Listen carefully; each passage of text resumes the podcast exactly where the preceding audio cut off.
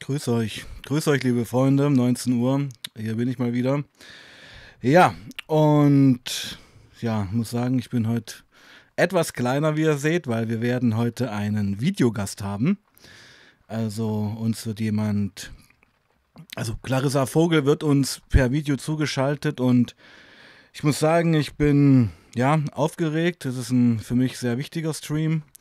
Ist ein Thema, was was fast sprachlos macht. Ich kenne Clarissa Vogel schon seit längerem, also verfolge ihre Geschichte, habe sie ja vor knapp einem halben Jahr ähm, ja, entdeckt mit ihrer Geschichte und ähm, ja, war ja, wie gesagt, sprachlos. Und aber das können wir eigentlich alles äh, gleich auch äh, in Persona klären, also hier im Gespräch. Ich bin auch aufgeregt, weil das Wetter äh, ja ziemlich auf die Internetverbindung auch draufhaut, muss ich sagen. Äh, gestern im Stream habt ihr vielleicht gemerkt, gab es Latenzen. Ich würde euch ähm, bitten, ähm, wenn Latenzen entstehen, äh, einfach dran zu bleiben mit mir und versuchen mit mir die Geschichte hier durchzustehen. Ähm, wie gesagt, ist ein wichtiges Thema und wir hoffen jetzt einfach mal, dass alles klar geht. Genug der Vorrede. Ähm, ich, rufe, ich rufe Clarissa Vogel an und ich begrüße auch erstmal ähm, Herr Watzki, Richie, Mitsubishi Colt, Jane Ace Traeger, du bist glaube ich das erste Mal hier. Ähm, Alex, Marion, grüß dich. Sigi, ich grüße dich. Ähm, lasst uns beginnen, solange die Internetverbindung stabil ist.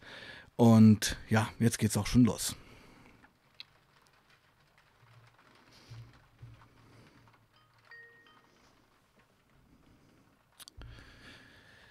Jo, meine Liebe.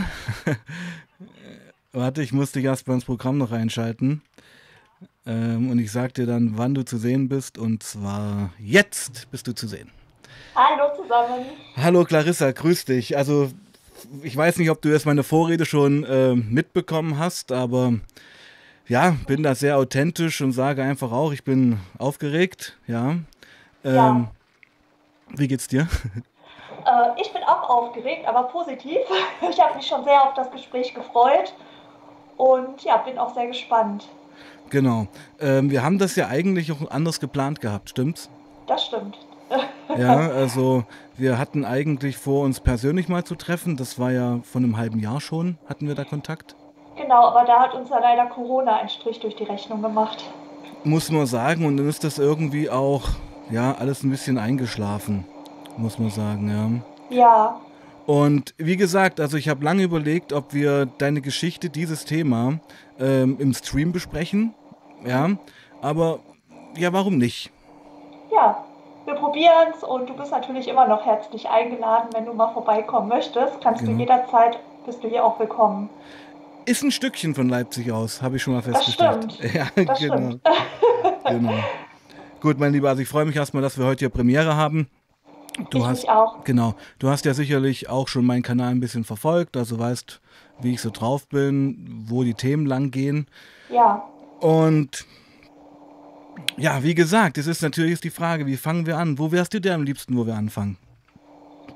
Können ja erstmal so ein bisschen locker ins Gespräch reinkommen. Genau, genau. Ich glaube, das ist einfach auch nochmal für uns beide ganz gut, um uns nochmal so ein bisschen aufzulockern. Okay. Da, du hast, Emma kommt auch mit ins Bild. Jawohl, genau.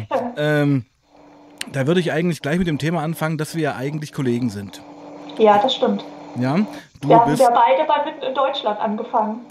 Äh, das meinte ich jetzt gar nicht, aber äh, das ist auch eine, Para das ist eine Parallele. Ja? ja. Genau, du hast recht. Also ich habe dich das erste Mal virtuell kennengelernt äh, bei Mitten in Deutschland. Ja, ich dich auch. Genau.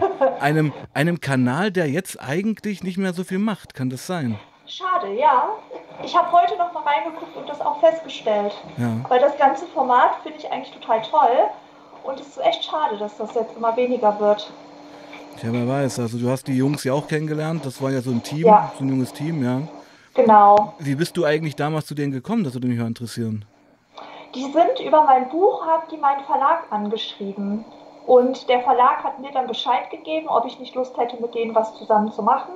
Dann habe ich mir das ganze Format so ein bisschen mal angeschaut und es hat mir gut gefallen. Und es war ja auch gleich um die Ecke von mir. Mhm. Ich äh, war also in Köln, ich weiß nicht, wo du da warst. Ja, also ich war wegen, ähm, also ich war bei 1 Live beim WDR, ja. Ja. Hatte da ein Interview und hatte auch noch äh, selber ein Interview gemacht mit Axel Reitz, der in Pulheim wohnt. Der, der ja dann auch auf diesem Channel war. Ja. Ja, genau. Also wir sind eine richtige Familie eigentlich schon. Und so kam eins zum anderen. Ja. Ja. Ja. Genau. Dein Buch finde ich einen guten Aufhänger. Also ich meinte ja wirklich Kollegen in Bezug auf Schriftstellerei. Ja. Ja, da Ja. hast du ja ein paar Bücher mehr als ich. Ja, gut, das um, um mich soll es aber jetzt nicht gehen. Also ich, ich finde es erstmal immer, ähm, wie soll ich sagen, also wenn ich auch jetzt mal mich nicht, mich nicht betrachte, sondern andere Leute, ist erstmal eine Leistung, auf ein Buch zu schreiben. Ja. Ja, Das stimmt. Genau. Und auch, ja, und auch gerade also mit der Geschichte, ja. Also je- jetzt, Ja. könnt, jetzt könntest du ja auch mal uns kurz sagen, also das Buch werde ich auf jeden Fall unter dem Video verlinken. Ja. Okay, das freut mich. Äh, definitiv. Äh, es hieß, äh, manchmal konnte ich vor Angst nicht atmen, richtig? Genau, genau. Genau.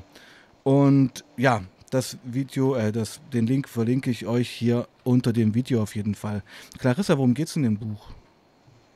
Ja, in dem Buch geht es eigentlich um die Lebensgeschichte, die ich eben durchgemacht habe. Also vor allem auch Schwerpunkt auf die Vergangenheit, die ich durch habe. Aber auch mit Blick auf das, wie kann man es schaffen, wenn es einem richtig schlecht geht, wenn man richtig am Boden ist, wieder nach oben zu kommen und äh, auch wieder ein glückliches Leben zu führen. Auch wenn man glaubt, dass man das gar nicht mehr schafft. Und das ist so eigentlich die Kernaussage, die ich mit dem Buch e- eben vermitteln möchte. Ja, ich, ich finde es ja erstmal ganz stark, also wenn, ähm, wir, wir sprechen das mal aus, du bist ein Missbrauchsopfer, ja, Äh, von schwerstem sexuellen Missbrauch, das kann man jetzt so sagen. Ja, Ähm, und ähm, hast eben, und jetzt, das ist eben der Punkt, also wir, wir, wir rennen jetzt gerade durch die Jahre, ja, weil das alles war ja auch, also ich finde jetzt nach dem aktiven Missbrauch, der dir widerfahren ist, ja ein Riesenprozess, in lange, Ja. lange Zeit, um ja, also ein Buch rauszubringen. Vielleicht, vielleicht fangen wir da ein bisschen an. Also ab wann hast du dich, das interessiert mich jetzt auch als Schriftsteller, hast du dich bereit gefühlt, darüber zu schreiben und dann geht es ja noch weiter, um das dann auch zu veröffentlichen, weil das ist ja auch ein Deal. Ja, ähm, das war eigentlich, ich habe ja mit meinem Blog angefangen vor ungefähr fünf Jahren. Und den habe ich noch anonym damals geführt. Also ich wollte noch nicht mit der Geschichte in Verbindung gebracht werden, weil ich ja auch auf dem Arbeitsmarkt noch war und ähm, auch mit Klienten gearbeitet habe und nicht so wollte, dass jeder so viel über mich weiß. Und habe alles anonym angefangen. Und nach drei Jahren, wo ich das anonym gemacht habe, habe ich gedacht, warum stehst du eigentlich nicht auch mit deinem Gesicht dazu? Es ist halt deine Geschichte und du kannst nichts dafür, dass das passiert ist.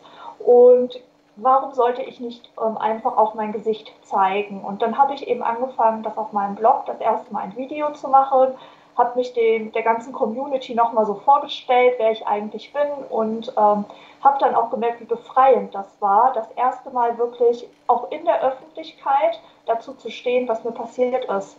Das war etwas, was ich mein Leben lang weggeschoben habe, was mir sehr viel Scham bereitet hat und wo ich nicht wollte, dass es irgendjemand über mich weiß. Und das war so wie so ein Befreiungsschlag. Und dann habe ich gemerkt, okay, ich schreibe total gerne und meine Texte kommen auch ganz gut bei der Community einfach an. Und dann habe ich gedacht, warum nicht mein Schreiben, ähm, meine Leidenschaft, das Schreiben auch mit meiner Vergangenheit so ein bisschen verknüpfen und das aufzuarbeiten. Also ich kenne ja die Geschichte von dir nun schon, ja, und wir Ja. werden uns da peu à peu vorarbeiten. Und weil ich deine Geschichte schon kenne und weil ich eben auch, und du hast es auf dem Kanal ja auch schon mitbekommen, dass ja auch andere ähm, Frauen schon geredet haben über ihre Erfahrungen von sexueller Gewalt, ähm, äh, weil denke ich einfach auch, dass ähm, der Schritt in die Öffentlichkeit zu gehen, dazu zu stehen, auch eine Art Emanzipation war. Ja, das ist so das erste Mal, dass man sich dieses, was man in der Vergangenheit hatte, dass man unterdrückt wurde, dass man gesagt wurde, du darfst darüber nicht reden. Das war der erste Befreiungsschlag, den man macht, um sich aus diesem Teufelskreis herauszukämpfen. Na, aus, aus diesen Abhängigkeiten der Täter, ja, ja, kann man doch sagen. Also ich finde nämlich immer noch, total. wenn man sich dafür schämt, was ja natürlich ist, ist ja klar, ja. Wenn, man ist ja auch, ich meine, wenn wir nun wissen, wo uns bei dir langsam geht, man ist ja auch als Kind gebrochen worden, ja. Man, es ist dann Urvertrauen zerstört worden, auf Ja. so vielen Ebenen. Ich habe dein Buch auch gelesen, ja. Ähm, ähm, finde ich immer, wenn man immer noch unter dieser Gewalt steht, sich nicht, nicht dazu zu stehen, sich nicht äußern zu dürfen, ist es immer noch der Schatten, der über ihm schwebt von ja. dieser Geschichte. Ja. Richtig. Und ich muss auch sagen, das erste Mal ging es mir wirklich besser, als ich darüber geredet habe, als ich dieses Buch geschrieben habe auch. Als ich das erste Mal darüber geredet habe, konnte ich das so im kleinsten Detail aufarbeiten. Und mir hat das sehr viel gegeben, auch so viel Zuspruch zu bekommen. Einfach auch zu merken, ich kann zu mir stehen und ich werde dafür nicht verurteilt, was war, sondern werde jetzt als starke Persönlichkeit wahrgenommen und nicht mehr als dieses kleine, verängstigte Kind, was ich mal war. Und, und, und du, du redest ja wirklich jetzt aus der Opferperspektive. Also man glaubt ja wirklich dann, dass ähm, wenn man dazu steht, wenn man das benennt, dass man dann verurteilt wird von der Gesellschaft. Ja, es ist auch so. Also es gibt auch Leute, die mich verurteilt haben dafür. Ja? Und gibt es ja, das ist auch okay, das muss ja jeder für sich selber wissen. Ich weiß aber wenig, also ich habe die Leute aus meinem Umfeld einfach dann auch gesagt, okay, die tun mir nicht gut und habe die aus meinem Umfeld einfach dann auch entfernt. Ne, das ist manchmal besser. Es, man bekommt auch öfters mal zu hören, ich glaube dir nicht, das kann alles gar nicht stimmen. Also das sind, das, sind, das sind ja verschiedene Facetten, finde ich, ja. Das eine sind so Relativierungsgeschichten, was du gerade sagtest das ist, das ist so krass, was dir passiert ist, das kann ich mir nicht vorstellen, das darf nicht sein. Ja, diese Negierung der Taten, was ja noch so eine, ein doppelter Schmerz ist, kann ich mir vorstellen. Ja, und dann auch die konkrete Ablehnung zum, ja. ich sag mal, zum Outing jetzt. Ja, also man kann sagen, so 90 Prozent aller Leute sind immer positive Kommentare, aber es gibt immer noch 10 Prozent von Kommentaren, die tun weh. Und ähm, deswegen lese ich auch viele Kommentare später gar nicht mehr, weil ich dann irgendwann gesagt habe, das nimmt mich so mit. Und äh, ich hatte zum Beispiel mal einen ähm, Kommentar drunter, da hat sich jemand als einen meiner Täter ausgegeben und hat dann gesagt, das hast du verdient und ich würde das gerne wieder mit dir machen. Und das hat mich so enorm verletzt, dass ich gesagt habe, jetzt ist Schluss, ich lese diese Kommentare unter dem Video nicht mehr.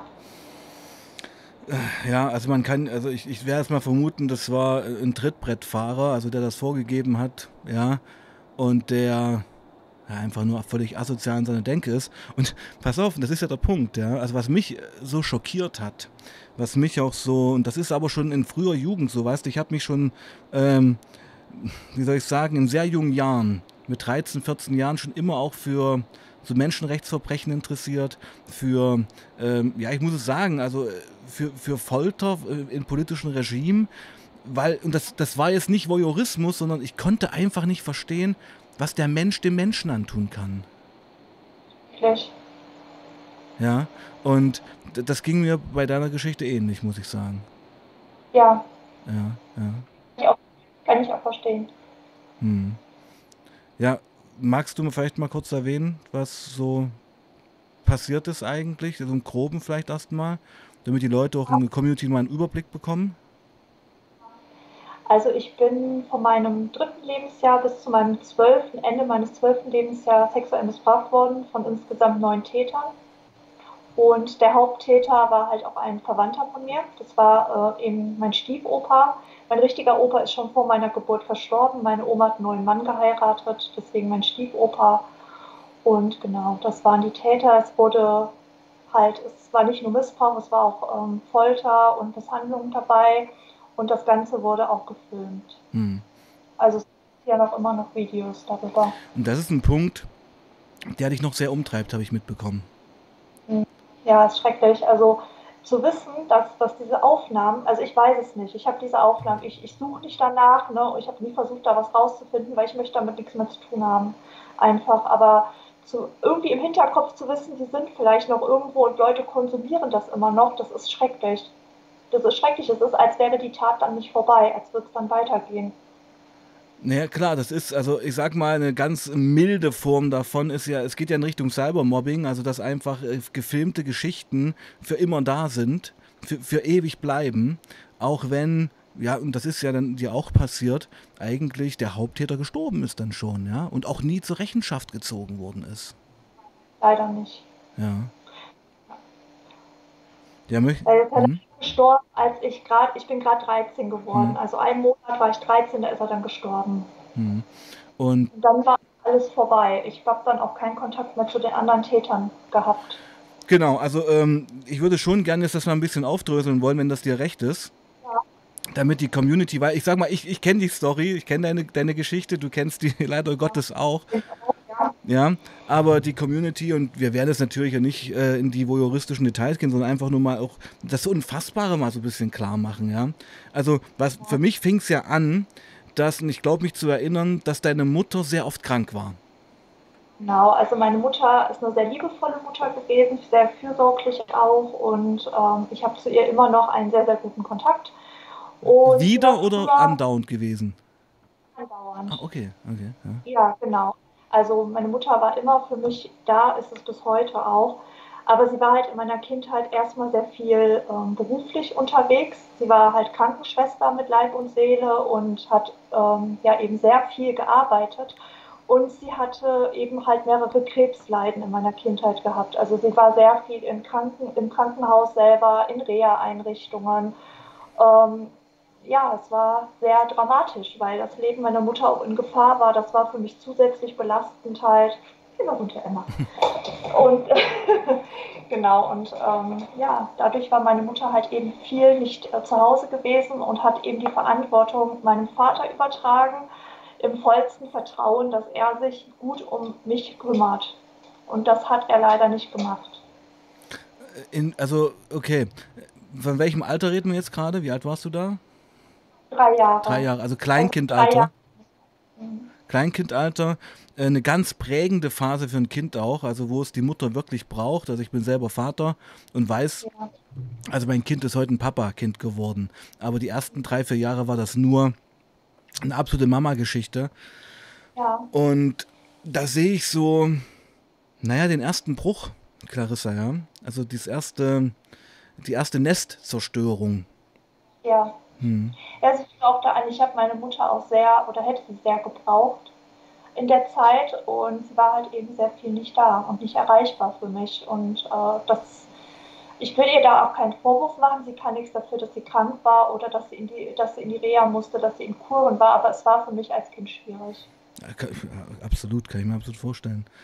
Und ähm, dein Vater war, was würdest du sagen, war der überfordert damit oder?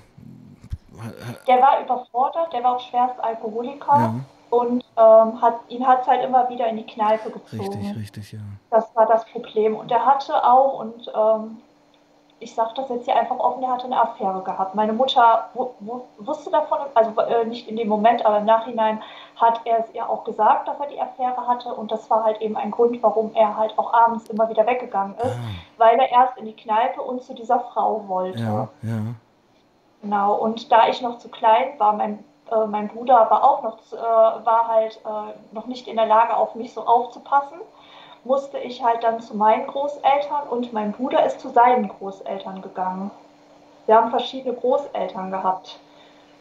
Ja, ja. Weil wir haben nur dieselbe Mutter, aber väterlicher, also man ist nur mein Halbbruder und mein Bruder war bei den Großeltern von seinem Vater, also ne, ich verstehe schon. die Eltern von seinem hm, Vater. Hm. Und, und ich bei meinem. Genau, und das erklärt ja auch eigentlich, warum das Ganze so isoliert über Jahre gehen mhm. konnte, weil dein Bruder gar nicht vor Ort war. Nee, der äh, war nicht vor Ort. Also der war immer die wichtigste Person in meinem Leben. Es war mein Vaterersatz auch gewesen. Ja. Mein Bruder ist wirklich, ähm, wir haben ein so gutes Verhältnis und ich glaube, ohne ihn hätte ich das alles nicht überstanden. Ich wusste halt immer, er ist bei mir und er hat mir so viel bedeutet. Und das hat dann eben auch der Täter ausgenutzt, um mich damit unter Druck zu setzen am Ende. Genau, da kommen wir noch dazu, weil das ist ja, ja Wahnsinn. Ähm, also sage ich mal, ein Vater, der suchtkrank ist, der ein Doppelleben führt mit einer anderen Frau. Ähm, tja, will ich jetzt gar nicht bewerten, ist so wie es ist, ja, also ähm, und man kann jetzt fast sagen, man könnte es auch vermuten, er wollte vielleicht auch nichts mitbekommen. Kann man das vielleicht so sagen? Ja, also ähm, also ich, wahrscheinlich greife ich jetzt vor, aber ich habe mit ihm ja auch als Erwachsene gesprochen und er hat mir gesagt und auch versichert, er hätte das nicht gewusst. Aber er hat halt eben die Aufnahmen auch vernichtet, die er gefunden hat, damit niemand etwas davon mitbekommt. Das habe ich im Buch gelesen und das fand ich, muss ich dir ganz ehrlich sagen, eigentlich äh, unfassbar. Weil das ja. wäre absolutes Beweismaterial auch für einen gerichtlichen Prozess gewesen. Ja. Siehst du ähnlich? Und die, Ja, natürlich, auf jeden Fall. Und die hat er halt vernichtet, weil er nicht wollte, dass ein schlechtes Bild auf seine Mutter eben kommt, die das ja mit unterstützt hat. Die das gedeckt hat. Genau, die hat das gedeckt, die hat das ja gewusst, das Ja. ist ja auch in ihrem Haushalt passiert. Richtig. Und er wollte nicht, dass die Mutter in einem schlechten Licht gerückt wird. Also ihm war in dem Moment die Tochter, also ich war ihm in dem Moment egal. Ihm war es wichtig, dass seine Mutter halt gut aus der ganzen Sache herauskommt. Wie es mir damit geht, war ihm in dem Moment egal. Und das ist dein leiblicher Vater. Das ist mein leiblicher Vater, aber wir haben keinen Kontakt Äh, mehr zueinander. Das kann ich mir vorstellen. Also, weil das ist ja schon eine echt, äh, äh, muss ich mal sagen, eine sehr kaputte Vater-Kind-Beziehung. Auch von der Emotionalität her. Ja, ich hatte als Kind, hatte ich gesagt, ich habe ein super Verhältnis mit meinem Vater. Ich habe den auch total lieb gehabt. Mein Vater hat mich nie geschlagen oder so. Der war immer lieb, war immer der Lustige in unserer, äh, in unserer Familie. Aber ähm, im Nachhinein, wo ich jetzt als Erwachsene das so sehe, dass er mich halt abgeschoben hat quasi zu meinen Großeltern, selbst wenn da nicht dieser Missbrauch passiert wäre, hat er mich ja trotzdem abgeschoben Natürlich. und äh, ne, sich nicht um mich gekümmert. Es tut mir leid, das Licht spinnt hier Nee, das, das, das ist ziemlich fancy. Ich mag das. Die Lampe geht gerade kaputt und jetzt flackert die. Ja, ja. Genau. Ähm, aber das ist, finde ich, erstmal ein ganz starkes Bild. Ähm, ein Vater, dem, und ich spreche es jetzt mal so aus, dem der jahrelange schwerste, äh, nicht nur sexuelle Missbrauch, das muss man dazu auch sagen, es waren ja noch ganz, ganz andere Etappen in diesem Missbrauch Ja. drin, dem das unwichtiger ist, also die Unversehrtheit seines eigenen Kindes, als das Image seiner Mutter, die eine Täterin ist. Genau. Lebt die Großmutter noch? Nein, die ist gestorben, als ich 16 war und mein Vater hat die Wohnung von meinem Stiefoper und meiner Oma aufgelöst und da hat er die Sachen dann gefunden. Also diese Videos, die von dir gemacht wurden, lagen jahrelang auch noch in der Wohnung. Haben gerade Gewitter draußen. Ah, okay, okay. Mein Hund gerade am Aus. Kein Stress, kein Stress, alles gut. Okay. Alles gut. Genau, also genau, das waren noch wirklich so äh, herkömmliche Videokassetten und die hat er dann halt eben entsorgt. Beweismaterial vernichtet, Genau. um seine Mutter zu decken. Ja. Okay. Ja, ist krass. Okay. Ähm, also mit drei Jahren, das ist ja schon noch ein sehr junges Alter. Kannst du dich da an die ersten Geschichten erinnern noch oder? Also ich kann mich total gut an die allererste Situation erinnern, wo es das erste Mal zu einem Missbrauch kam. Also ich weiß, dass ich schon im Bett lag. Mein Papa hat mich schon ins Bett gebracht gehabt, hatte sich ins Wohnzimmer vor den Fernseher gesetzt und alles war in Ordnung. Und er kam dann zu mir ins Zimmer, hat mich geweckt und gesagt, er würde gerne nochmal rausgehen. Und er, er würde mich gerne jetzt dann ähm, eben nach unten bringen. Meine Großeltern haben eine Etage unter uns gewohnt. Und er wollte mich dann halt eben ähm, dorthin bringen, dass ich da weiter schlafen kann und dann quasi wieder abholen, wenn er wieder nach Hause kommt. Dann hat er mich in eine Decke gewickelt und mich auf den Arm genommen und nach unten getragen und mich quasi sofort meinem Stiefoper, der die Tür aufgemacht hat, so in die Arme gelegt. Und ähm, genau, er ist dann halt eben gegangen und äh, mein Stiefoper, also der Täter, ist mit mir dann ins Schlafzimmer gegangen und hat mich dann dort ins Ehebett gelegt. Das war erstmal nicht ungewöhnlich. Ich habe da schon mal drin geschlafen auch. Aber äh, dem, also er wollte sich jetzt dieses Mal mit dazulegen und hat dann gesagt, damit es halt schöner ist für uns und wir halt besser miteinander auch kuscheln können, dass wir uns ausziehen. Und ich habe als Kind äh, schon das Gefühl gehabt, das ist komisch, ich möchte das eigentlich nicht, aber ich habe dieses Vertrauen gehabt, dass das okay ist, wenn ich das mache, weil es ist ja halt mein Opa, der mir das sagt. Und das habe ich dann auch gemacht. Und er hat sich dann neben mich gelegt und dann ist es das erste Mal halt zum Oralverkehr gekommen, dass er wollte, dass ich ihn halt befriedige. Und ähm, genau, das war so das erste Mal. Da warst du drei. Oder so dieser Einstieg. Drei. Da warst du drei. Ja. Ja, unfassbar. Das ist unfassbar, ja. Und das steigerte sich alles noch. Das ist, also das ist, das haut einem jetzt schon, finde ich, einen Boden und einen Fußen weg, aber das ist ja der Anfang deines Märtyriums gewesen, muss man ja sagen. Ja, und ich habe ja auch dann versucht, mit meiner Oma drüber zu sprechen. Also ich habe gemerkt, dass was da passiert, das ist öfter passiert, das ist nicht normal. Und das ist auch etwas, was, was ich nicht mag.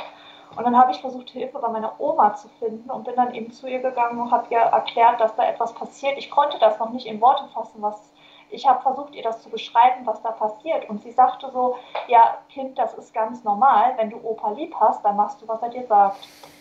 da habe ich keine Hilfe über, also halt von meiner Oma erfahren. Meine Oma war nie anwesend, wenn irgendwas passiert ist, aber sie hat es halt geduldet. Ja, sie hat das Setting dafür geschafft. Ja. Ja, also Und sie hat es auch äh, verteidigt, ne? Also sie hat ihm die Möglichkeit gegeben. Eine normale, also wirklich eine normale Oma wird sowas nicht zulassen, dass das Enkelkind, dass wenn sowas Schlimmes passiert und sie hat das in ihrer Wohnung zugelassen, in ihrem Bett auch noch, in ihrem Schlafzimmer. Mhm. Äh, ähm, vielleicht ist die Frage ist total dämlich, aber was denkst du waren ihre Beweggründe dafür? Also das erst nicht einzugreifen, zweitens das zu unterstützen und zu decken. Das ist ja eine Motivation irgendwo auch bei den Leuten. Ja, also mein äh, Stiefoper, der war total cholerisch und sehr aggressiv. Ich kann mir wirklich gut vorstellen, dass er sie auch unterdrückt hat, eventuell auch geschlagen hat. Ja. Also er war ein Mensch, der ganz schnell zugeschlagen hat, wenn ihm irgendwas nicht gefiel oder wenn irgendwas nicht so lief, wie er es wollte. Und ich kann mir vorstellen, dass er meine Oma unter Druck gesetzt hat, nichts zu sagen. Aber das ist natürlich kein Grund, das dann nicht zu tun. Ne, sie ist ja eine erwachsene Frau, aber sie war halt komplett abhängig von ihm und äh, war auch finanziell komplett abhängig von ihm gewesen und hat sich, also ich, ich will es nicht verteidigen, ich kann es selber nicht verstehen, aber sie hat es halt eben dann nicht erzählt. Naja, sie hat es eben nicht, nicht nur erzählt, sondern sie hat es, ähm, und ich finde, ein Setting zu schaffen und es ist ja eine Mittäterin. Sie ist eine Mittäterin ja. und sie hat ja auch zugelassen, dass fremde Männer mit in ihre, in ihre Wohnung kommen und das auch. Genau, da kommen wir vielleicht später noch dazu. Also das ist Okay. Also Clarissa, ja, ich weiß, du hast das schon oft im Fernsehen erzählt, aber du weißt, wenn es irgendwie nicht geht und so, sagst du da Bescheid. Ja? ja. Okay, gut. Ähm, alles. alles. okay, gut. okay. Ja. Äh, ja, gut, ich bin da jetzt auch sehr bei dir, möchte ich mal sagen. Ähm, und also natürlich mit, mit, mit wachsendem Alter ähm, intensivierten sich die Übergriffe. Genau, also es kam dazu, dass meine Großeltern halt ausgezogen sind. Die haben nicht mehr im elterlichen Haus halt gelebt, sondern sind ein Haus weitergezogen. Ah, okay, ja. Neben Haus und konnten dann quasi komplett ohne Kontrolle dort agieren. Also ähm, meine Mutter hat nicht mehr mitbekommen, was da ist, mein Bruder nicht. Die, haben, die waren ja alle in einem anderen Haus noch am Leben, die haben ihre eigene, äh, ihr eigenes Haus gehabt und haben dort dann halt eben abgekapselt gelebt und das war dann eben nicht mehr in der Kontrolle. Und da fing das auch an, dass fremde Männer dazu kamen. Die waren also in der einen Wohnung noch nicht da. Ja. Und in der einen, wo, also in dem Elternhaus ist, ist auch nur zum, hm. nur ins Oralverkehr gekommen. Ah, ja. Aber als sie dann in das andere Haus gezogen sind, ist es halt auch zu, zu anderen Übergriffen gekommen, einfach weil sie sich wahrscheinlich dort freier gefühlt Sicherer. haben. Dachten, ja. Sicherer in ihren kriminellen Taten. Ja. ja. Aber deine Mutter war dann schon manchmal manchmal zu Hause schon. Es gab, ich kann, genau. ich glaube, ich kann mich ja nicht. Es gab doch Momente, wo du dich versucht hast zu offenbaren. Ja. Ja, also äh, es war immer so, dass ich das wollte. Ich wollte mit meiner Mutter drüber reden, aber ich konnte nicht, weil mein Opa erstmal ähm, diese mich unter Druck gesetzt hat. Er hat gesagt, wenn du etwas erzählst, das ist ganz klassisch, dieses, wir, dann passiert deiner Mutter was, dann passiert deinem Bruder was.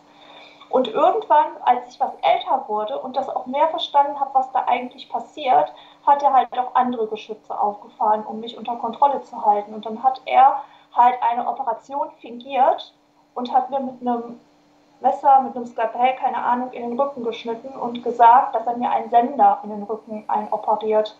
Und in meiner kindlichen Naivität habe ich das geglaubt und habe gedacht, ich werde jetzt gerade permanent abgehört. Und alles, was ich sage, das kriegt der Opa mit. Das war noch in der alten Wohnung oder schon im neuen Haus? In, Im neuen Haus. Also im neuen Haus ist das Ganze eigentlich massiv eskaliert. Richtig. Ja, also hier fragte gerade jemand im Chat, warum sind Sie umgezogen? Die sind umgezogen, das ist eine gute Frage. Meine Mutter wollte, dass sie umziehen, weil meine Mutter meinen Stiefoper halt eben ja nicht mögen, ist, äh, ist noch viel zu, äh, zu wenig. Also mein Opa ist einmal auch ähm, übergriffig geworden gegen eine Freundin von meinem Bruder.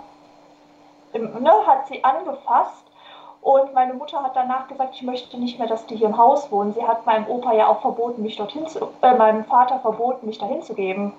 Meine Mutter hat gesagt, ich möchte nicht, dass meine Tochter alleine bei den Großeltern ist. Wenn sie äh, mit da ist, bist du mit dabei als Vater. Die hat schon was gemerkt.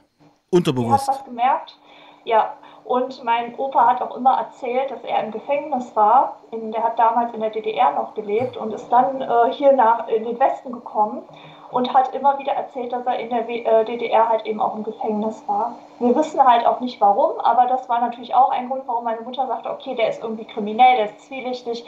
Ich möchte nicht, dass mein Kind mit so jemandem alleine ist. Okay. So, um's mal, um, um's mal, alles gut bei dir? Ja. Gut. ähm, um es mal ein bisschen mal zu raffen, um nochmal abzubilden. Also die ähm, Übergriffe fingen an, da warst du drei Jahre alt und es ging schon mit schwerstem sexuellen Missbrauch los. Muss man schon mal so sagen. Mhm. So.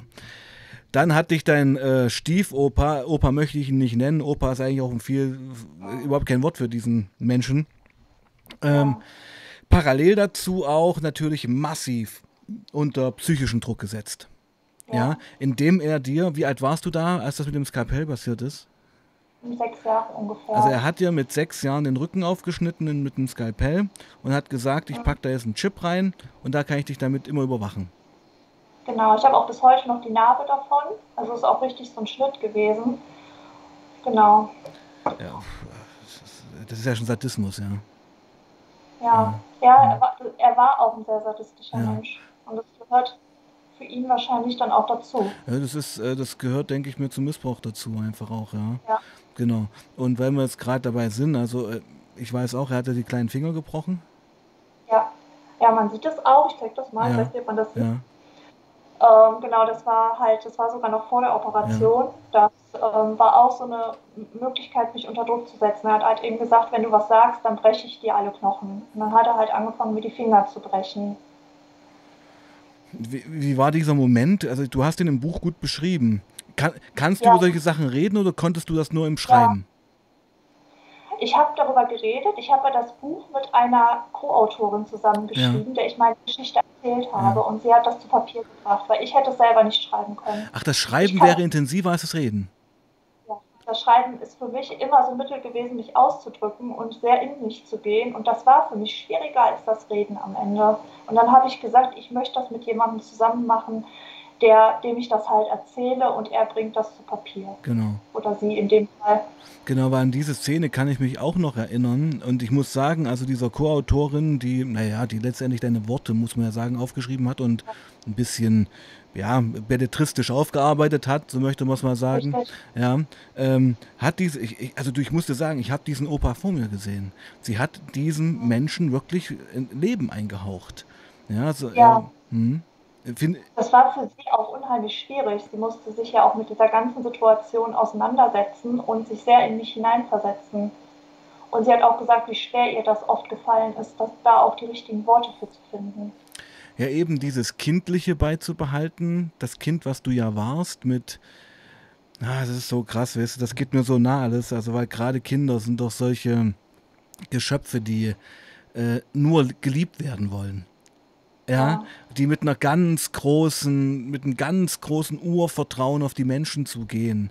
Und er hat das gnadenlos ausgenutzt und ja, zerschlagen, ja, also muss man sagen. Und das perfide ist, ich habe ihn die ganze Zeit total lieb gehabt, ja. obwohl er die Sachen gemacht hat. Das ist das, was, was viele auch gar nicht verstehen, was ich heutzutage auch gar nicht mehr richtig verstehen kann. Aber ich war so abhängig von ihm und wenn er mal was Liebes getan hat, habe ich ihm das so hoch angerechnet, dass ich die anderen Sachen im Hintergrund geschoben habe. Fällt mir gerade ein Beispiel ein. Also Entschuldigung, wenn, wenn es zu krass ist, wenn ich es ausspreche, mhm. nach irgendeiner Vergewaltigung von dir ähm, hast du auch geblutet als Kind. Er hat dich in die Badewanne gestellt und hat gesagt, hier, ich habe dir dein Lieblingsshampoo gekauft.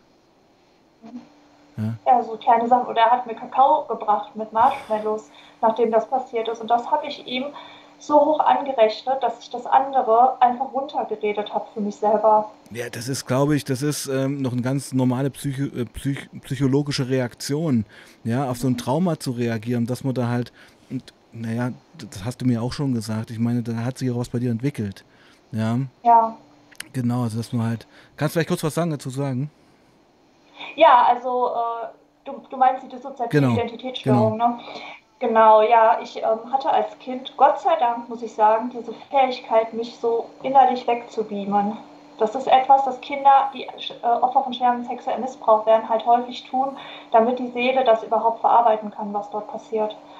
Und ich konnte mich teilweise so richtig aus meinem Kinderkörper, das klingt jetzt total strange, aber es war so, ich konnte mich aus dem Körper von mir ziehen und konnte es quasi, meinen Körper nur noch als Hülle wahrnehmen, sodass da jetzt gerade jemand was Schlimmes macht, aber meine Seele betrifft es nicht. Ich habe einfach gedacht, okay, mit dem Körper wird jetzt gerade was Schlimmes angetan, aber meine Seele wird nicht verletzt. Mhm. So in der Art, ich, ne, ich habe wie über allem geschwebt. Fast, fast wie eine Nahtoderfahrung. Ja, also ganz, also ganz strange. Und ähm, ich bin halt und äh, ja, habe schon als Kind angefangen zu dissoziieren. Meine Mutter berichtet heute, dass ich teilweise mich auf einmal mir einen anderen Namen gegeben habe und gesagt habe, ich heiße Rosi, ich bin so und so viele Jahre alt. Und meine Mutter konnte das nicht einordnen. Die wusste gar nicht, was jetzt da los ist. Sie dachte dann, ich habe eine unsichtbare Freundin, sagt sie heute, wenn ich mit ihr drüber rede. Aber diese Persönlichkeit Rosi, die ich entwickelt habe, die ist geblieben bis in mein Erwachsenenalter. Also die ist immer noch da. Es kann auch, ich habe äh, insgesamt äh, sieben bestätigte Persönlichkeiten, sechs mit einer eigenen Persönlichkeit, die siebte halt ähm, eine, die noch nicht identifiziert wurde, wahrscheinlich eine täterimitierende Anteil, sagt meine, Psychiater, äh, meine Psychologin und meine Psychiaterin. Und die anderen haben halt eigene Identitäten. Also wirklich, die haben einen eigenen Namen. Also ich bin eine multiple Persönlichkeit. Ne? Ja. So, das ist das, was die meisten halt sich dann darunter vorstellen können. Spannend. Und ich habe, glaube ich, auch mal gelesen, dass du die, es gibt ja einen männlichen, eine männliche Inis. Ja. Inis nennst du die ja, richtig? Genau, meine Inis. Genau. Äh, über, muss man auch gerade mal erwähnen, du hast einen eigenen YouTube-Channel, packe ich auch alles ja. ähm, unter das Video hier, ähm, wo du ja über deine Geschichte und auch eben über diese ich würde mal sagen, psychische Folgeschäden. Ja. ja. Ja. also ich möchte ganz, also was ich halt erreichen möchte, ist über das äh, Krankheitsbild der multiplen Persönlichkeitsstörung einfach aufzuklären, weil es so viele negative Stigmata einfach gibt. Und wenn Leute, die damit nichts zu tun haben, darüber nachdenken, dann denken die, das sind irgendwelche Psychos, die unkontrollierbar sind, die aggressiv sind, wie man es aus den Filmen mhm. einfach kennt. Mhm. Aber so ist es halt in der Realität mhm. nicht. Ne? Ich muss sagen, ich äh, mag alle meine Persönlichkeiten, die da sind und ich wäre traurig, wenn sie nicht da wären. Ne? Sie gehören zu meinem Leben dazu, ich habe das akzeptiert und alle meine Persönlichkeiten sind liebenswert und würden nie irgendjemandem was tun. Und das ist mir wichtig, dass die Menschen auch wissen, okay, da die, also jemand mit einer multiplen Persönlichkeitsstörung, der ist nicht gefährlich oder der, ne, den, den muss man ausgrenzen, also, sondern den muss man mit aufnehmen, weil der auch halt eben ein liebenswerter Mensch ist, ne? Einfach nur mit mehreren Persönlichkeiten. Und die äh, sicherlich auch in vielen Fällen einfach auch eine echte Vorgeschichte haben, warum es so ist, wie es eben ist. Ja. Genau. Und ähm, das ist nämlich auch erwähnenswert, finde ich. Also ich bin da auch ein großes Ohr davor. Ich komme aus einer Psychologenfamilie. Meine Mutter ist ja auch Psychologin und Ah. Genau, ja, da schließt sich. Gar nicht. Ja, ja muss man auch nicht immer hausieren gehen damit, aber ähm, da schließt sich auch ein bisschen der Kreis und einfach auch das Interesse ja. zu einem Thema auch, ja. Genau. Ja. Ähm, hier kam gerade eine Frage, die ist, denke ich mir, auch legitim. Also, mhm. ich sag mal, wenn man jetzt die, als Kind, ich muss es so platt sagen, die Finger gebrochen bekommt, sieht man das ja auch, hat ja auch, äh, mhm. sind ja auch Schmerzen und die Frage hier ist, ich, also was hast du zu anderen Leuten gesagt, wie das mit den Verletzungen passiert ist? Ich rede jetzt von Schule, Kindergarten. Ja, mhm. ja, das ist eine gute Frage, ist auch wichtig. Und ähm, mir wurden halt Geschichten eingebläut, die ich sagen soll. Also wenn äh, mir was gebrochen wurde, wurde ja auch die Nase gebrochen. Das ist ja auch etwas, das ist mitten im Gesicht, man sieht es einfach, man kann es nicht verstecken. Und dann wurden halt Geschichten erfunden, die nicht wirklich passiert sind, die ich aber so sagen sollte. Also zum Beispiel die Nase hat, hätte ich mir beim, ich habe früher Jiu-Jitsu gemacht und meiner Mutter wurde damals, meine Mutter war zu der Zeit nicht, äh, nicht in, in, in, Düsseldorf, wo es passiert ist, die war äh, eben in der Reha. Und da wurde eben gesagt, die äh, Clarissa hat sich die Nase gebrochen beim Jiu-Jitsu. Da wurden Stockschläge geübt, sie hat einen Stock abbekommen und da ist die Nase halt gebrochen worden. Meine Mutter hätte das nie in Frage gestellt, weil sie einfach geglaubt hat, meinem Vater dieses Vertrauen geschenkt hat, dass es so stimmt. Aber entschuldige, entschuldige wenn ich da erst einhake. Dein Groß, dein Stiefvater, dein Stiefoper hat dir die Nase gebrochen. Ja. Was ja, hat er genau. zu deinem Vater gesagt? Er hat zu meinem Vater gesagt, er hat mich beim Jiu-Jitsu abgeholt. Das hat mein Stiefoper schon mal gemacht und da wäre das passiert. Und mein Opa, äh, mein Vater als, hätte das nicht in, hat das nicht in Frage gestellt. Und das hätte er machen müssen. Wenn ich in Elternteil bin, dann forsche ich doch nach, was ist da passiert. Dann spreche ich doch mit dem Verein. Das war meinem Vater völlig egal. Ja, es wollte ihm egal sein, würde ich jetzt fast mal ja. krass sagen. Ja, weil er ja, einfach also, seine Sauftour und seine Affäre besuchen wollte. Hätte da schon reagiert, hätte vieles einfach verhindert werden können am Ende und das hat er nicht. Äh, Situation des Nasebrechens, was ist da passiert? Weißt du das noch? Wie war das? Ja, mein Opa hat mich äh, halt eben auf das Waschbecken ähm, ja, gedonnert. Um, um, um, um dir Angst zu machen, um was zu tun? Ja, da ist was passiert, das habe ich ins, ins Buch gar nicht mit aufgenommen, weil ich meiner Co-Autorin eben gesagt habe, das ist wahrscheinlich zu schlimm. Okay. Es anderen zumuten, es zu erzählen. Ja. Da war halt ist vorher etwas passiert ja. noch und ähm, ja, die Reaktion von ihm darauf war halt eben, weil ich nicht so gehandelt habe, wie er das wollte, mich dafür dann zu bestrafen. Ja, wir haben uns aber entschieden, dass wir das nicht mit ins Buch nehmen, weil wir einfach dachten, es ist einfach zu, heftig, zu viel. Zu heftig. Ja, ja. Also das Buch, was schon heftig ist, ist eigentlich noch heftiger. Teilweise. Ja. Also es ist vieles drin, wie es auch war. Aber das war eine Situation, äh, wo wir gesagt haben, oder wo sie halt eben auch gesagt hat, und da vertraue ich ihr auch, das bringen wir lieber nicht mit rein. Okay. Weil das könnte, äh, ist einfach zu verstörend vielleicht für andere. Und ich möchte ja nicht jemanden mit dem Buch irgendwie so triggern, dass es ihm danach schlecht geht oder so. Ich möchte ja auch was erreichen damit. Hm. Und dann haben wir gesagt, wir ähm, lassen diese Szene raus. Ja, ja, ja. ist ja völlig nachvollziehbar. Müssen wir auch jetzt gar nicht besprechen hier. Ja, genau. Ähm, ich würde gerne kurz nochmal auf die äh, Steigerung, also ganz kurz, wir sind jetzt bei einer Dreiviertelstunde ja. schon, Clarissa, ja. Das geht nämlich ja. schneller, als man denkt. Ja, Stimmt. genau. Und ich finde, wir beide machen das gerade super. Wir machen das gut. Ja. Und das Internet hält auch hier durch und ich freue mich sehr, dass das alles so klappt, wie es klappt. Und wir haben auch gut Zuschauer. Das ist auch, das, mich, ja. das ist auch ganz wichtig, genau. Ähm, ja, Steigerung des Ganzen war natürlich dann, als ähm, verschiedenste Täter in Erscheinung getragen, getreten sind dann, ja. Genau, also ich vermute so im Nachhinein, dass es so ein, so ein pädophilen Ring war, ja. wahrscheinlich. Ja. Ich weiß auch nicht genau, woher ja. mein Stiefoper die kannte, aber der hatte früher, also bevor er äh, halt eben in Rente gegangen ist, in Frührente, hat er eine Kneipe gehabt. Mhm. Und ich könnte mir vorstellen, dass er dort eben auch diese Leute kennengelernt hat. Vielleicht war das auch der Grund seiner Haftzeit in der DDR. Ja, das ist das, was meine Mutter vermutet. Das klingt so ein bisschen danach, muss ich sagen. Also, weil ja. ähm, in der DDR in den Knast zu kommen, da war es entweder politischer Häftling, das ging dann schnell, mhm. oder halt echter Schwerverbrecher, ja. ja. Und das würde, sehr, würde ja passen. Würde ja passen, ja. dass er auch diese Connections hatte in die Szene. Ja, das ist gut möglich. Genau, und dann, äh, das fing eben mit sechs Jahren an, dass er halt, ähm, als, am Anfang waren das halt eben zwei Männer, die regelmäßig kamen und ähm, genau, die er dann zu mir ins Zimmer gelassen hat und dann quasi gesagt hat, du, ihr könnt alles machen, was ihr wollt, aber ihr dürft sie nicht so verletzen, dass es nach außen hin sichtbar ist. Oh Gott. Ja, und dann war es völlig egal, was, was passiert. Ja, und da müssen wir jetzt auch gar nicht so detailliert drüber reden, meinst du auch, ja, genau. Ja, ein großes, es kommt noch eine Frage, die, die stelle ich dir gleich. Ähm, aber ein, ein Bild, was mich auch sehr berührt hat und was auch dein, äh, dein Vertrauen in die staatlichen Institutionen zerschlagen hat, sicherlich, und in die Strafverfolgungsbehörden, war, dass eben auch ein Polizist einer der Täter war. Ja, ob er jetzt wirklich Polizist war, weiß ich nicht. Also es war jemand, der als Polizist in Uniform kam. Ah, okay, ne, ja, okay.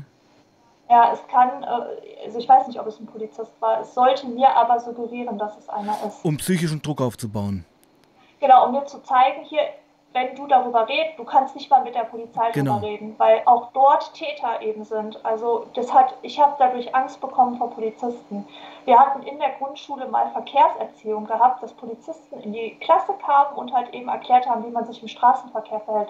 Ich saß wirklich ganz hinten. Ich hatte unheimliche Angst vor denen, weil ich dachte, das sind böse Menschen, die da jetzt gerade da was erzählen.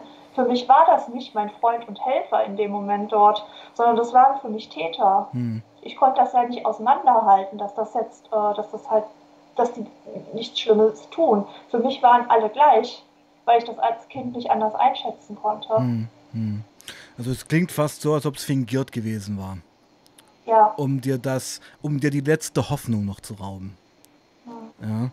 Meine ja. Fresse. Also, Clarissa, ja. Also, das ist schon Wahnsinn alles. Ähm, was mich auch interessiert, ich meine, du wirst ja als Kind dann auch im Unterricht in der Schule auffällig gewesen sein. Kann man das sagen? War ich auch. Also äh, ich habe ja noch, ich habe noch die ganzen Schulzeugnisse und bei mir wurde immer geschrieben, dass ich ein Einzelgänger bin, dass ich still bin, dass ich in mich gekehrt bin, dass ich sehr viel Fantasie habe und häufig so wirke, als wäre ich, also als wäre ich geistig nicht da, als wäre ich einfach in meiner eigenen Welt. Und das steht in meinem erste Klasse-Zeugnis sogar noch drin, dass, äh, dass, dass ich halt eben ähm, ja, da schon sehr auffällig bin. Das, ne? Also, dass man sich nicht erklären kann, warum ich so anlehnungsbedürftig bin, warum ich mich so schwer tue, in Gruppen zu arbeiten. Und ähm, ja, man, man dachte einfach, ich bin einfach ein Kind, das schüchtern ist, das vielleicht auch da ein bisschen zurückgeblieben ist. Äh, mhm. ne? Und meine Noten waren auch extrem schlecht. Mhm. Und keiner konnte sich das erklären, warum ich so schlecht in der Schule war. Mhm. Weil ich habe das ja alles so sehr belastet, was da noch war. Und ich konnte mich auf die Schule oft gar nicht konzentrieren. Und ich weiß, dass mir das extrem schwer fiel. Und auch die, ähm, ich kam auch mit meinen ganzen Mitschülern überhaupt nicht zurecht. Also für mich war das alles unheimlich schwierig. Und erst als, als, ja, als diese Situation aufgehört hatte, als ich endlich frei war, habe ich auch angefangen, wieder besser zu werden in der Schule. Mhm. Also nur mal ganz kurz zum Fahrplan. Also entschuldige, wenn ich das jetzt gerade so mhm. äh, angehe. Ja. Äh, weil ich, ich, möchte schon noch zwei, drei Streams mit dir machen. Ja. Ähm, wir bleiben heute einfach mal in dieser in diesem Zeitraum, den, den wir gerade besprechen die ganze Zeit. Im nächsten Stream ja. würde ich gern dann auch mal Befreiung, neues Leben, ähm, mhm. Anerkennung, was ist mir angetan, reingehen, weil das ist sicherlich auch noch hochspannend. Das hat sicherlich auch Jahre gedauert. Ja. ja. Genau. Also nur mal so, ähm, weil 47 Minuten zumindest, wir machen jetzt noch 10 Minuten, dass du weißt, wie wir das jetzt so einpacken. Okay. Ja? Mhm. Genau. Ähm, es gab ja auch Situationen, dass dein Vater dich abgeholt hat und äh, ja, das, ist, das war im Buch auch super beschrieben, muss ich sagen, ja. Er dann deinem Vater so gesagt hat, ja, hier, ich habe sie noch gewaschen. Also es ist, ja. es ist ja einfach auch so, so zynisch. Weißt du, was ja. ich meine? So wirklich ekelhaft zynisch. Noch zu sagen, also du bist gerade schwer missbraucht worden und er übergibt dich als sauberes Kind, was eine tolle Zeit beim Opa hatte, dem Vater wieder hier, ich habe sie noch gewaschen. Ja. Und dann hat er dir noch ins Ohr geflüstert, wehe, du sagst aber was. Ja, er hat mir auch immer in der Zeit, wo ich da war, mein Lieblingsstofftier, was für mich Sicherheit bedeutet hat, das hat er mir weggenommen. Das hat er mir erst wiedergegeben, als mein Vater mich dann immer abgeholt hatte. Aber das durfte ich während der Zeit nicht behalten, weil das wäre ja ein Gefühl gewesen von, von Sicherheit für mich und das wollte er nicht, dass ich das habe. Hm. Und das war für mich enorm schlimm. Also, dass, dass er mir mal, das war quasi mein bester Freund und den hat er mir weggenommen und ich war komplett alleine dort. Ja, äh, entschuldige, wenn ich so frage, also ähm, wie, wie lief das denn ab, wenn ich jetzt äh, zu detailliert werde, ja? Also es gab, ja. es gab das, das Täterzimmer, sage ich mal, das war das Ehebett der Großeltern. Ja. Da, da, wurden dann diese Straftaten begangen und dann war das irgendwann ja auch zu Ende und dann hast du dich dort aufs Sofa gesetzt bei denen und hast noch Fernsehen geguckt mit denen oder wie? Nein, ich durfte den Raum nicht verlassen. Ich musste halt in dem Täterzimmer bleiben. Die ganze Zeit, wenn du bei deinem Stiefoper warst? Ja, auch schon mal sechs Wochen am Stück. Ich darf dann den Raum nicht verlassen. Sechs Wochen am Stück? Ja, ich war sechs Wochen am Stück da. Das war in den Sommerferien und ich durfte in der Zeit das Zimmer nicht verlassen. Und meine Mutter hat sich halt Sorgen gemacht, weil sie von mir nichts mehr gehört hatte. Und Nachbarn hatten sich gemeldet, dass sie mich nicht mehr gesehen haben und dass sie sich Sorgen um mich machen. Und dann hat meine Mutter, die war halt auch wieder in der Reha gewesen in dieser Zeit, hatte dann mein Vater angerufen und gesagt, ich möchte sofort das Kind sprechen, du holst mir die jetzt ans Telefon. Und mein Vater hat dann gesagt, ja, Moment, die ist gerade unter der Dusche, ich, äh, sie kommt gleich. Und dann hat er mich abgeholt aus der Täterwohnung, also halt im Nebenhaus, mich nach Hause gebracht und ich musste meiner Mutter sagen, dass alles in Ordnung ist. Also dein Vater wusste, dass du sechs Wochen in einem Zimmer eingesperrt bist? Ja, ich weiß nicht, ob er es wusste, aber er hat ja mich geholt und ich musste sagen, es ist alles gut, ich bin zu Hause. Also ja. er wollte nicht, dass das herauskommt, dass er sich nicht um mich kümmert. Er wollte das so aussehen lassen, als würde er sich die ganze Zeit um mich kümmern. Also dein Vater hat eine große, große Schuld auch an den ganzen Geschichten, das muss man einfach sagen. Ja, das sieht er leider nicht so. Tja, Das kann ich jetzt aber mal so sagen und so festlegen.